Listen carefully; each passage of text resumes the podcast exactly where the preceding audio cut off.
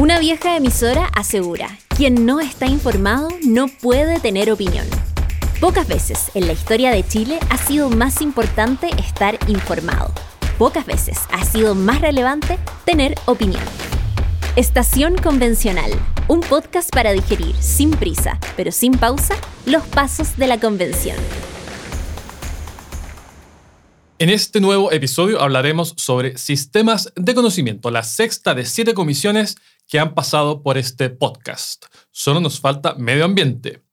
Partimos entonces con un resumen apretadísimo de lo que aprobó el Pleno y llegó al borrador de nueva constitución. El Estado respeta la libertad de prensa, promueve el pluralismo de los medios, impidiendo la concentración de la propiedad y monopolios estatales, y fomenta los medios regionales y comunitarios. Se prohíbe la censura previa.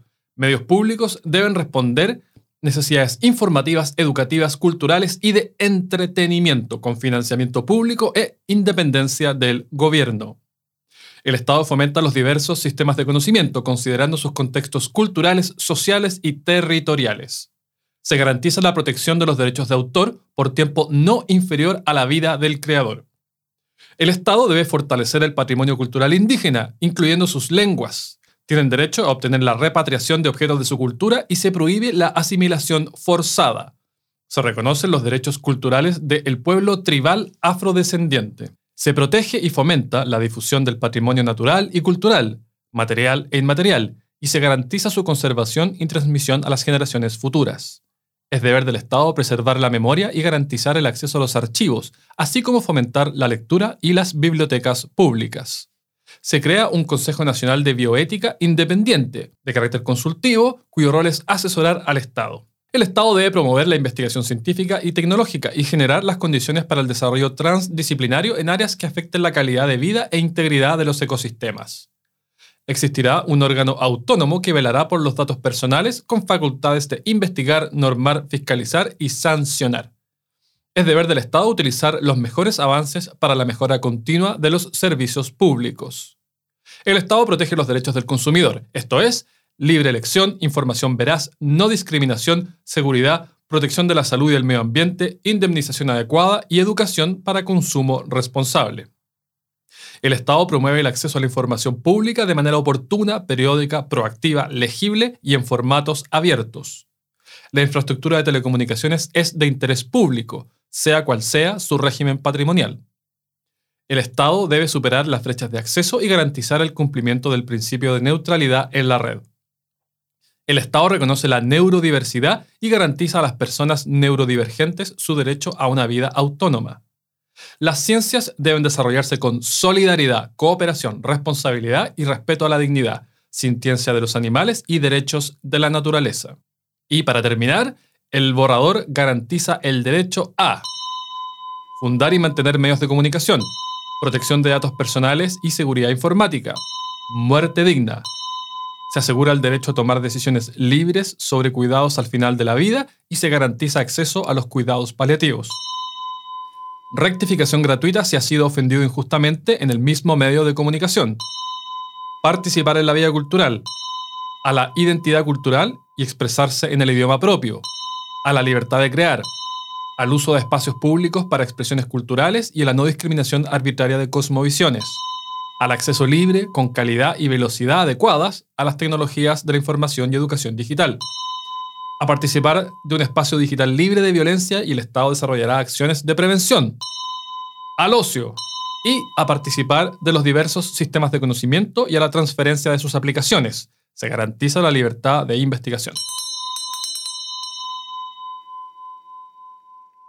Esta nueva constitución es una oportunidad para dejar atrás viejas prácticas y avanzar en nuevas formas de crecimiento o decrecimiento, de fomentar la ciencia y la tecnología en los territorios, de garantizar el acceso al arte y la cultura, de humanizar nuestra vida, de no precarizar el trabajo, de no discriminar. El título Sistemas de Conocimiento no está en la constitución vigente y al parecer es un reflejo de los tiempos. ¿Es habitual a nivel comparado o puede considerarse más bien una innovación de la propuesta de nueva constitución? No, yo creo que esto es sin duda una innovación. Él es José Antonio Valenzuela. Soy abogado de la Universidad de Chile y eh, investigador del Centro de Estudios Horizontal. Y has estado muy involucrado en la comisión, por lo que sé. Así es, yo soy parte del equipo constitucional del Centro Estudio y hemos estado asesorando a convencionales dentro de la convención desde el día 4 de julio hasta la fecha. Intensidad.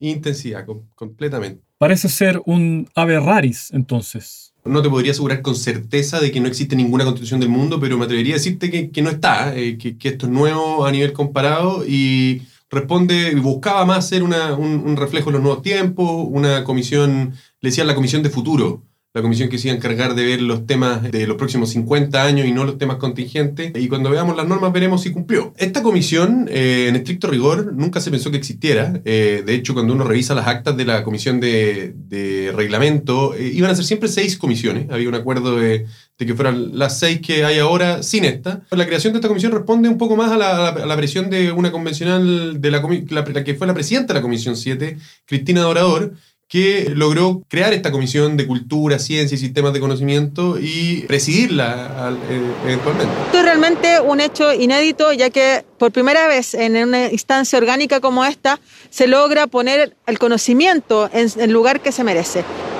El Estado fomenta el desarrollo de los diversos sistemas de conocimiento, considerando sus diferentes contextos culturales, sociales y, ter- y territoriales, dice la disposición. No debería fomentar simplemente aquel conocimiento que es funcional. Se pueden producir conflictos, por ejemplo, en el área médica, entre sistemas de conocimiento ancestrales, sin respaldo en evidencia, y aquellos que, en efecto, pueden salvar vidas. O sea, a mí, por ejemplo, me produce cierta mm, distancia la idea de que se puedan promover sistemas de conocimiento que propenden a la astrología o a, la homeopatía o en general a um, asuntos humanos que no están avalados por la evidencia. Sí, y, y como dices tú, eh, yo creo que muchas veces esta, esta noción de los sistemas de conocimiento, y sobre todo ligado a la regulación de los pueblos indígenas y naciones indígenas, eh, choca un poco con lo que hemos visto en esta misma comisión de la valoración de la ciencia y el conocimiento y, el, y en el fondo de la investigación científicamente afianzada. Y yo creo que tiene un poco que ver con una confusión que tiene la convención con las cosmovisiones y el respeto a las cosmovisiones, donde solo las cosmovisiones indígenas tienen una valoración distinta a otras cosmovisiones distintas que puedan haber en una sociedad pluralista. O sea, nosotros vemos que en derecho a la salud se garantizó el- la salud ancestral y los saberes de los pueblos indígenas en lo relativo a la salud. Si otra cosmovisión, la cosmovisión católica o la cosmovisión protestante o la evangélica, tuviesen prácticas de salud que quisieran desarrollar y que la ciencia no la respalda, yo imagino que eso no estaría permitido. Pero con los pueblos indígenas se hizo una diferencia y, y uno va viendo a lo largo del texto que hay esa diferencia. ¿Qué pasaría, por ejemplo, si nos encontramos con algún tratamiento ancestral que, bueno, resulta ser de muchos siglos, resulta ser algo que se ha practicado por generaciones y generaciones, quizás incluso desde épocas precolombinas, pero que no encuentra realmente eficacia y que, eso puede ser demostrado. Esta, esta redacción no permite diferenciar aquello. O sea, ancestral no es sinónimo de bueno, ancestral es sinónimo de antiguo. El texto lo que dice es que los pueblos y naciones indígenas tienen derecho a sus propias medicinas tradicionales y a mantener sus prácticas de salud y, y conservar los componentes naturales que las sustentan. O sea, esa es una norma relativamente amplia. Uno no puede nunca asegurar acá lo que va a pasar tajantemente. Decir, no, acá eh, eh, podría morir alguien por un tratamiento no respaldado en la ciencia y en la evidencia. Pero sí deja abierto un, ámbito de incertidumbre que el día de mañana eh, nos puede poner en problemas. O sea, tratamientos que no lo respalda la medicina, tratamientos que pueden ser incluso nocivos para las personas y que se estén aplicando en una autonomía territorial indígena o en, en algún sector determinado del país y donde haya poco margen para el Estado para intervenir. Tengo un gran conocimiento, mucho más que eso, tengo un doctorado. Respecto a la prensa, se especifica que se prohíbe la censura previa. Y esa es mi pregunta. ¿Por qué la censura previa y no la censura a secas? Quizás esto es una cuestión que, que en derecho es habitual y bueno, yo no soy abogado y este podcast está orientado a personas que no son abo- abogados.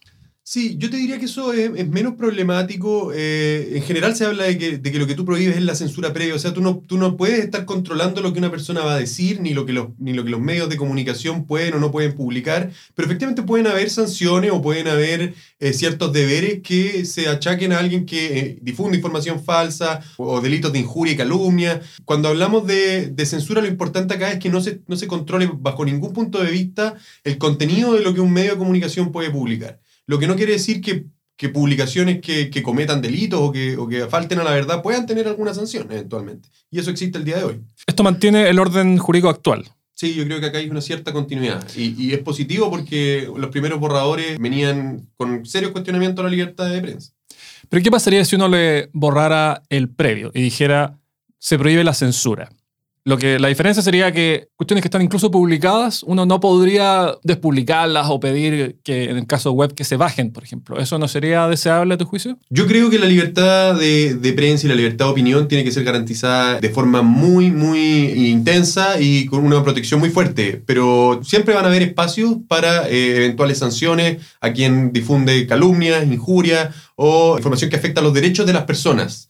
Y en ese sentido, yo creo que si dijera censura y no censura previa, probablemente se interpretaría de forma parecida. O sea, eh, eso no impediría a que se achacaran ciertas responsabilidades o que hubieran limitaciones básicas a la libertad de información y la libertad de opinión. Gran conocimiento, mucho más que eso. El Estado adoptará mecanismos eficaces en materia de restitución y repatriación de objetos de culto y restos humanos que fueron confiscados sin consentimiento de los pueblos. Bueno, hay una vieja discusión acá en torno al rol de los museos y las muestras que exhiben estas cosas. Hay quienes piensan que esto está mejor conservado en lugares como ese, personas que opinan que debieran volver a sus lugares de origen. Esto en el Reino Unido hace una discusión muy candente con el patrimonio de, del British Museum la propia delegación británica que en Londres guarda el mayor tesoro para la isla de Pascua, el Moai Hoahaka Nanaia.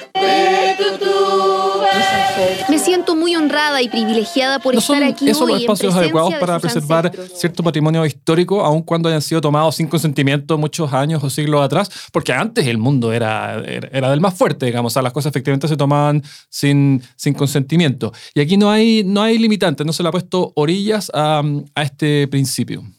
Es correcto. Yo creo que, eh, a ver, es un, es un problema en general cuando tú en la Constitución fijas normas demasiado taxativas o que buscan dar soluciones a casos concretos, sino que uno, uno esperaría que esto se, se ejecute más como principios generales a los que después podamos ir dándole una bajada legislativa y distinguir. Porque, por supuesto, eh, una norma como esta, eh, así como está redactada, implicaría el fin de cualquier eh, exposición en los museos nacionales y va a generar, o es una norma que va a ser meramente declarativa respecto a museos internacionales, como tú dices, el MOAI del, del British Museum, donde depende mucho más de gestiones diplomáticas que de una norma que nosotros pongamos en nuestra constitución. No porque nosotros pongamos una norma en nuestra constitución, eso quiere decir que los museos internacionales que, que tienen exhibiciones con patrimonio indígena van a tener que inmediatamente restituirlo. Entonces, yo creo que esto puede quedar en muchos casos como letra muerta. Creo que es importante que se consagre el derecho al patrimonio de los pueblos indígenas y que por lo tanto sea a través de la legislación y a través de la reglamentación de los gobiernos cómo vayamos determinando qué piezas tienen que ser restituidas a los pueblos y cuáles pueden mantenerse en exhibición para también educar sobre la cultura, sobre nuestro pueblo originario y, que se genere una cierta conciencia respecto a este carácter intercultural que va a tener el Estado de aquí en adelante. Sí, yo creo que incluso la persona más favorable a esta disposición que la haya presentado, no sé quién fue, incluso esa persona estará consciente de que en el extranjero esto simplemente no, no les va a afectar. O sea, el British Museum, lo que diga la nueva constitución chilena, bueno, eh, esos problemas de ustedes, esto, una discusión que nosotros la tenemos con todos los países del mundo, digamos, no, no, no, no nos va a cambiar nada. Eso va a ser la, la, mirada de ellos. Yo creo que todo el mundo eso va a, estar, va a estar de acuerdo, pero sí parece que genera un mandato bien directo con los museos chilenos y, y, también quizás con algunas muestras privadas. O sea, estoy pensando algunos coleccionistas, personas que obtuvieron cierto patrimonio, tal vez de manera legítima, eh, hace poco tiempo comprándola con derechos, todo, pero que claro, inicialmente, hace siglos, el momento en que fue inicialmente tomada desde su lugar de origen, fue ilegítima. Entonces, uno pensaría que habría que haber diseñado alguna disposición que fuera más del tipo, se acordarán procedimientos para discutir, una cosa más de ese tipo que habrá derecho a, solicitar todo, porque como tú dices, pareciera que si se interpretara al pie de la letra, bueno, ¿cómo lo van a administrar los museos? Y, y, me imagino que la persona que redactó esto realmente no quiere que cierren todos los museos. Entonces pareciera ser más un problema de redacción. Lo que quiero decir es que me cuesta creer que la intención sea esa, pero eso es lo que pareciera reflejar la redacción. A ver, como ocurre a lo largo de, varias partes del texto, la redacción efectivamente es maximalista y acá hay un deber para el Estado que es sumamente potente. El deber es adoptar mecanismos eficaces para restituir a los pueblos los, los, el patrimonio que se le hubiera quitado sin su consentimiento. Y eso quiere decir, eventualmente, que tiene que expropiar a quienes tengan, a coleccionistas privados, que los museos que sean públicos estatales, esas piezas se tienen que devolver. Y esos son deberes que son sumamente concretos y que además creo yo que como esto se establece como un derecho de los pueblos y naciones indígenas, son derechos que pueden ejecutarse en tribunales a través de la acción de tutela. O sea, yo puedo decir, oiga, señor, está usted en este museo que es de propiedad estatal, usted tiene una pieza que corresponde a nuestro pueblo, la tiene que restituir de inmediato y además tiene el deber de venir y expropiar a quienes tienen también propiedad indígena que fue obtenida sin nuestro consentimiento. O sea, eso, eso veo difícil cómo uno puede discutir o cómo podría perderse una acción que interponga un pueblo indígena en ese sentido. Eso es importante. Parece ser difícil perder una, una acción judicial eh, cuando es interpuesta por los pueblos indígenas.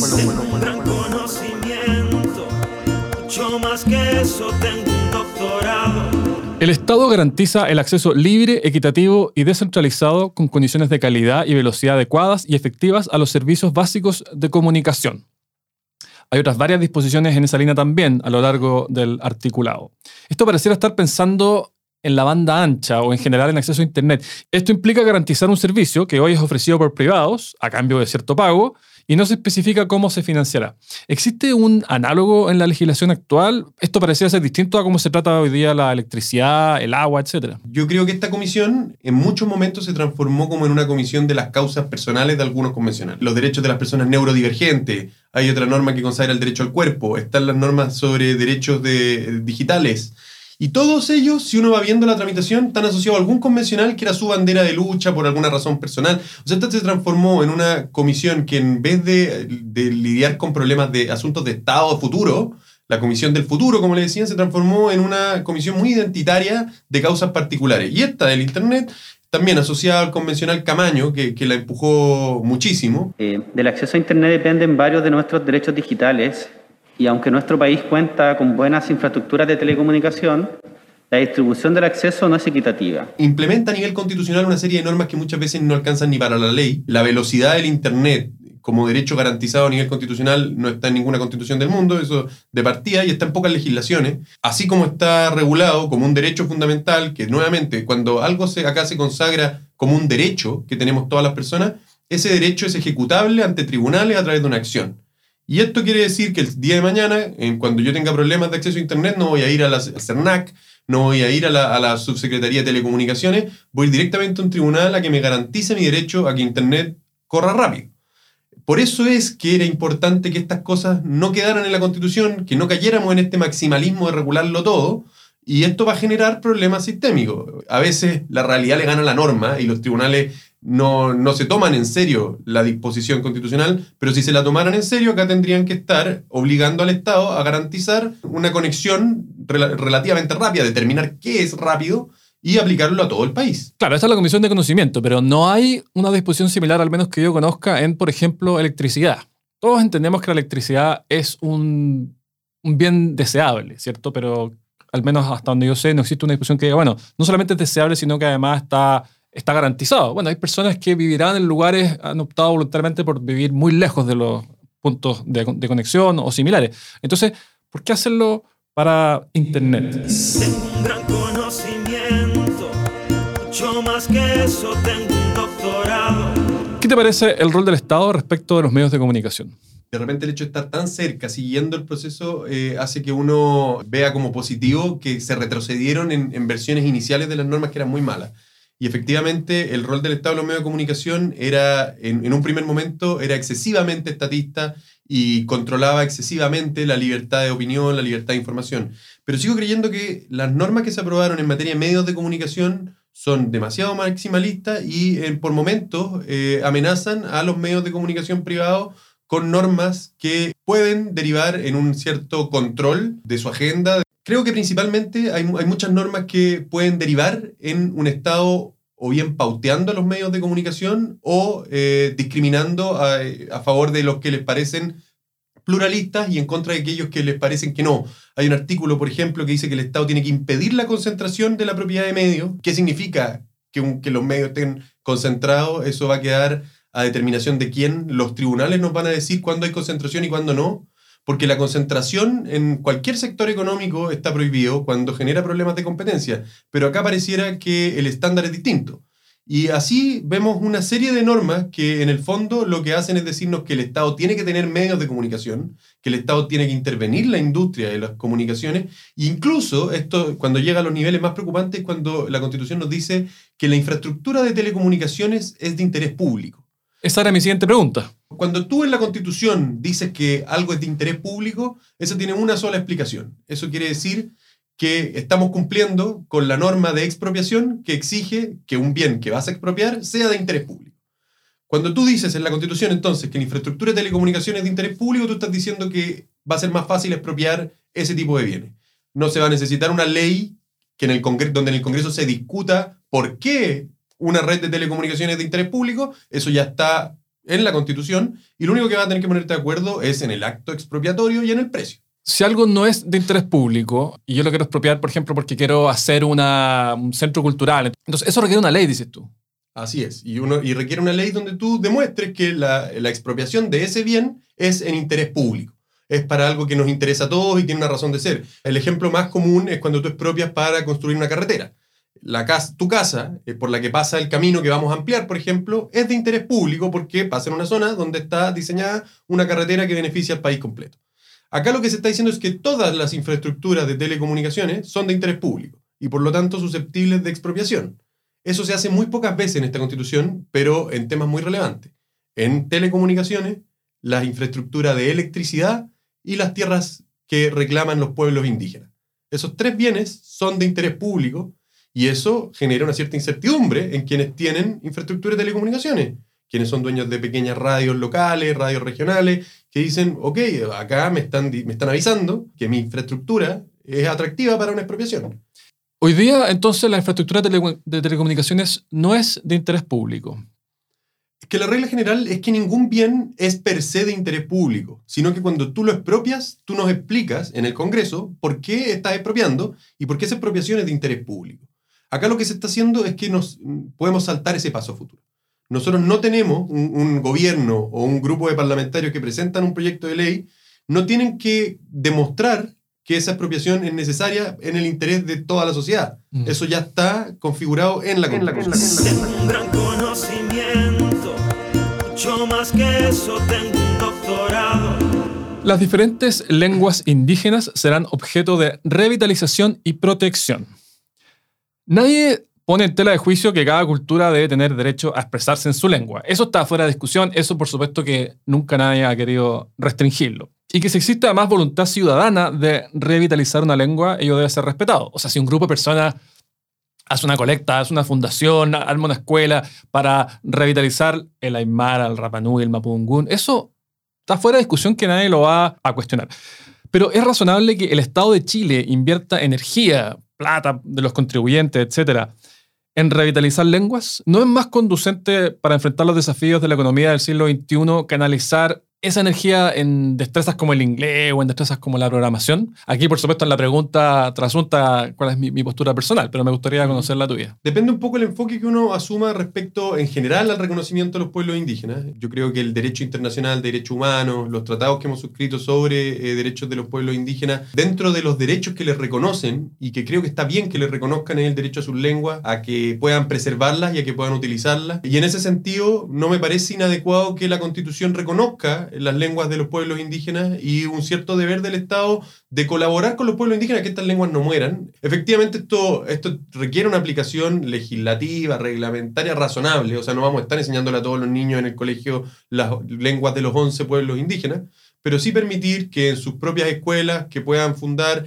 se enseñen esos idiomas, que en algunos lugares donde hay una presencia muy amplia de algún pueblo indígena se pueda utilizar ese idioma o, hay, o la señalética lleve el, el idioma indígena. Y, eso no lo veo mal. Yo creo además que a diferencia de otras normas de relativa a pueblos indígenas, acá se establecieron ciertos principios generales y no una reglamentación excesiva de cómo tiene que aplicarse esto. Y evidentemente todo va a depender de cómo esto se ejecute y se implemente y si hay sentido común y razonabilidad en la manera en que esto se lleva a la práctica.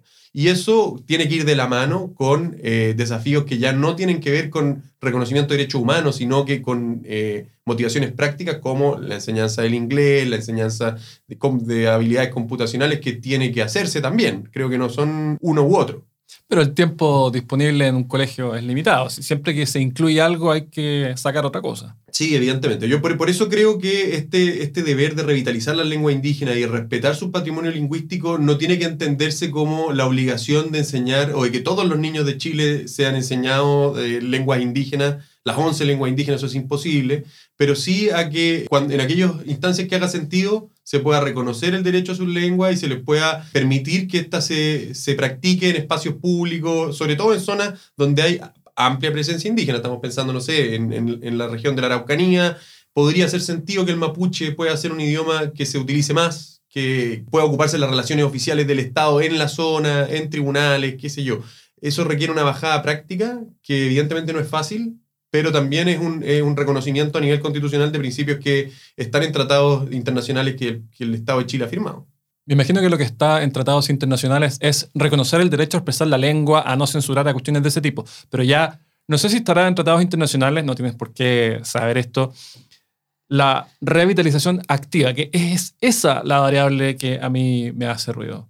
Sí, eh, es posible, ahí la verdad eh, tendría que revisar los tratados, que, que no haya en, en- e- en ellos un deber del Estado activo de revitalizar sus lenguas. Yo creo que la- los principios internacionales a lo que apuntan es a permitir a los pueblos a utilizar y revitalizar ellos mismos sus propias lenguas, no- que el Estado no se transforme en un obstáculo a eso.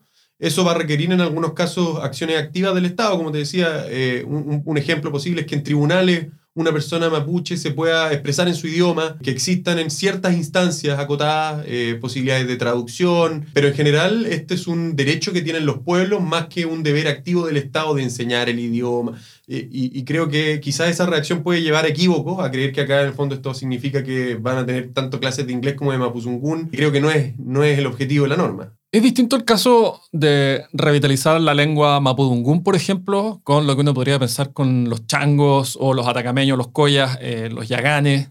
¿No, no deberá la, la- la Constitución haber hecho una distinción? Si me preguntas a mí, mi opinión personal es que uno de los graves errores que se cometieron en materia de reconocimiento de los pueblos indígenas, eh, una materia en la que yo eh, estoy muy disponible y, y me, y me y me gusta que se haya avanzado, es haber dado un trato uniforme a 11 naciones, o sea, a 11 pueblos indígenas, a todos tratarlos como naciones en circunstancias que son cada uno muy distintos. Eh, yo creo que la discusión de respecto a si existe en Chile más de una nación es una discusión muy compleja que en la convención se, se dio por sentado y no se tuvo. Creo que hay casos como el del pueblo Rapanui, donde hay muy buenos argumentos para decir que el pueblo Rapanui es una nación. Creo que el pueblo mapuche presenta muchas, muchas dudas y, se presta para un gran debate. Y creo que hay casos evidentes donde no estamos frente a naciones. O sea, yo creo que el pueblo, los pueblos más pequeños del norte, el pueblo Coya, no es una nación. Y el, darle a todos un tratamiento uniforme implica que los derechos que surgen de ser nación aplicados a pueblos pequeños que no son naciones parecen excesivos a todas luces. O sea,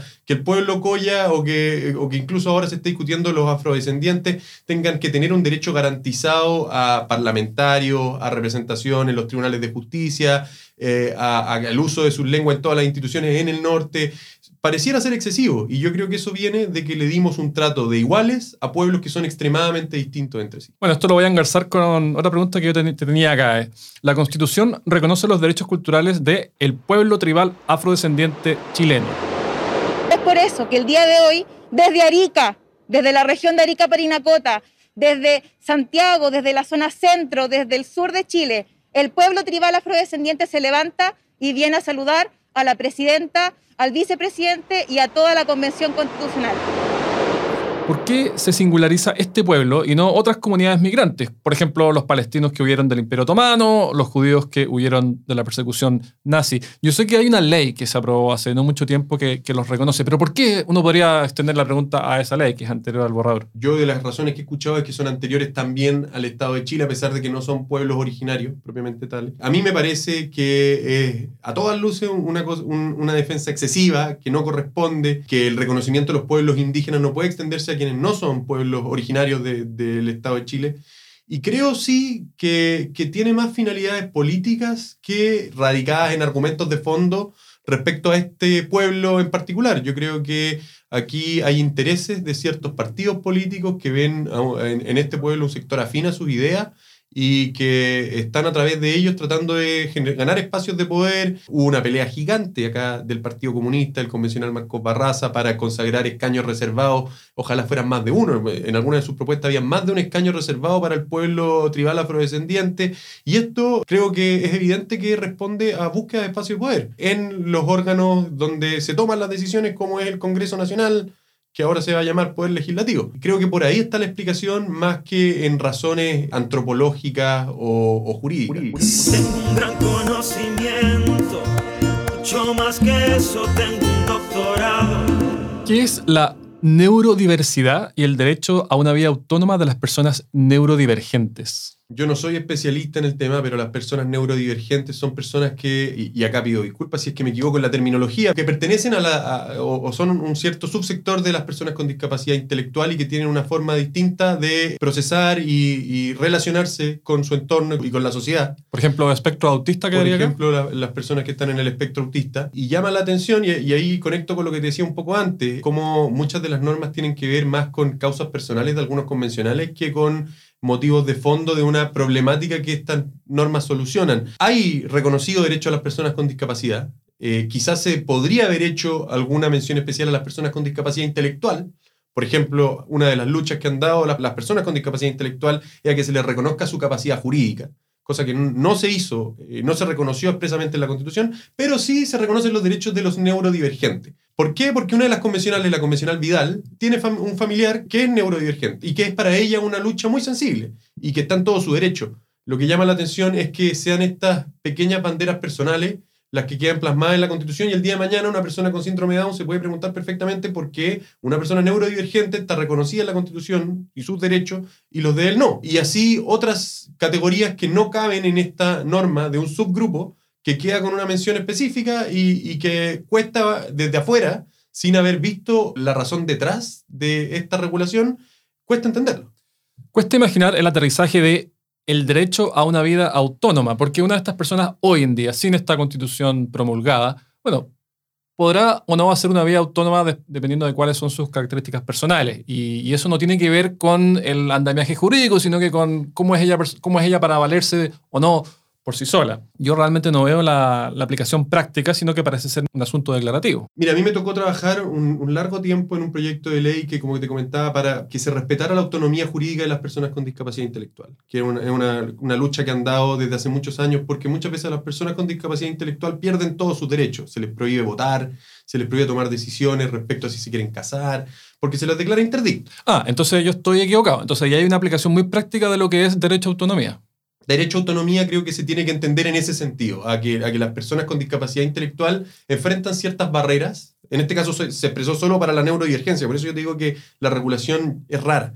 Pero las personas con discapacidad intelectual enfrentan ciertas barreras que eh, pueden requerir apoyos para tomar ciertas decisiones, pero no tienen por qué ser privados de forma general de la capacidad de tomar decisiones en todos los ámbitos, que es lo que pasa hoy día.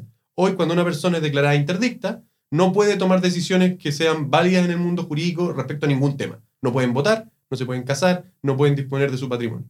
Y yo creo que eh, el reconocer la autonomía y la meta del Estado de colaborar a que puedan ser autónomos eh, tiene sentido y, y es un avance. El tema es que se consagró para un grupo dentro de la discapacidad intelectual cuando los afectados por estas discriminaciones son todos. todos, todos. Tengo un gran conocimiento, mucho más que eso, tengo un doctorado. El Estado garantiza el cumplimiento del principio de neutralidad en la red. ¿Qué quiere decir la neutralidad en la red? No, el principio de neutralidad en la red, y yo me río un poco porque es otra expresión de cuando llegamos al detalle del detalle en la regulación constitucional. El principio de neutralidad en la red es un principio que, que es razonable y muy apropiado que exista en la red. Es que el Estado no va a intervenir eh, en favor o en, o, o en perjuicio de alguno de los intervinientes en, en, la red, en Internet. Probablemente todos estaremos de acuerdo que es bueno que el Estado sea neutral en cómo, en el tratamiento que le da a las personas que intervienen en las redes de Internet, pero te creo que también todos nos vamos a poder poner fácilmente de acuerdo de que esto no suena algo que la Constitución debe regular. Hoy quizás ni siquiera es la ley la que regula algo así, sino que está en ciertas directrices y, reglamentos que, que, sectoriales que aplican al Estado, pero nuevamente creo que estamos frente a regulaciones excesivas, donde se quiso acá dejar amarrado hasta el más mínimo detalle en algunas áreas, y dejar poco espacio a los legisladores para regular las áreas que les competen. Y eh, eso creo yo eh, eh, eventualmente va a ser un problema para esta constitución, porque regula tantas cosas que las que no regulan se van a prestar para interpretaciones de los tribunales de justicia que van a generar efectos que hoy no somos capaces de sospechar. Si yo fuera diputado, sería un tipo bien intencionado. Y se nos fue así un nuevo episodio de Estación Convencional. Nos oímos la otra semana con la única comisión que aún no ha recibido nuestra visita. Medio ambiente, derechos de la naturaleza, bienes naturales, comunes y modelo económico. Sí, sí, todo eso es una sola comisión. Estación Convencional es una producción de pivotes, reformismo innovador con mirada de largo plazo.